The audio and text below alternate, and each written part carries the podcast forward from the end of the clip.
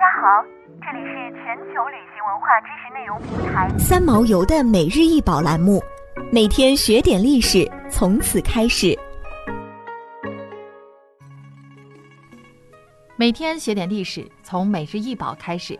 今天给大家介绍的是鲁侯尊，为西周时期的青铜器，通高二十二点二厘米，口径二十点七厘米，重四点一公斤，腹内底有铭文二十二字。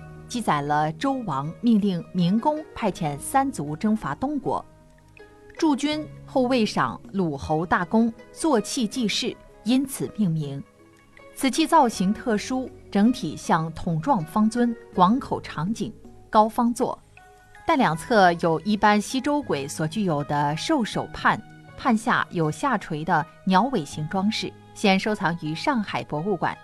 西周早期的鲁侯尊是青铜器中的异类，它方圆结合，通体光素，长角的兽首露出獠牙，宽厚弧曲的垂翼如同鸟的尾翼，矫健的神兽与轻灵的飞鸟隐藏其中，彰显着主人身份的尊贵。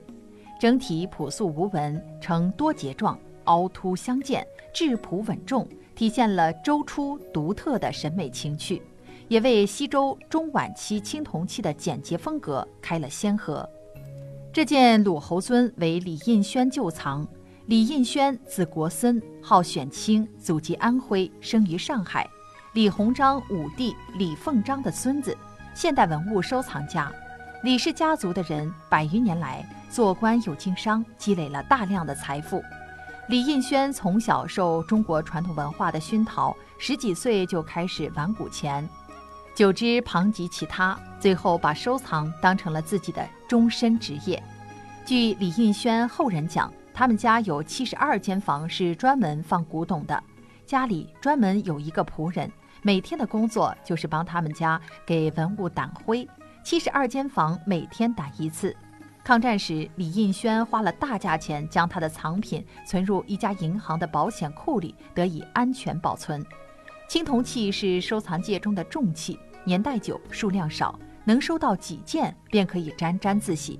李印轩收藏青铜器二百余件，经历过战乱，却逃不过十年浩劫。文革开始以后，上海徐汇区一带的高级花园洋房挨家挨户被抄家。一天，一群红卫兵突然冲进了李印轩的家，看到家里摆满了封资修的东西，乱砸乱摔。李印轩是爱文物如生命的人。看到这些不懂文化的红卫兵在他的家里胡作非为，心如刀割。十万火急的情况下，李印轩下定决心将家里的文物捐赠给上海博物馆，让博物馆来保管它们。后来，上海博物馆对青铜器收藏逐一登记造册，代为保管。打倒四人帮后，政府开始普遍执行政策，归还抄家物资。尚博一直想将李印轩的藏品归还，直到一九七九年的一天，李印轩的妻子邱辉女士突然来到博物馆，告知李印轩因脑溢血病故。邱辉说：“李印轩一生喜欢收藏文物，她决定按照丈夫生前的愿望，将这些文物全部捐献给上海博物馆。这件鲁侯尊便是其中之一。”想要鉴赏国宝高清大图，欢迎下载三毛游 App，更多宝贝等着您。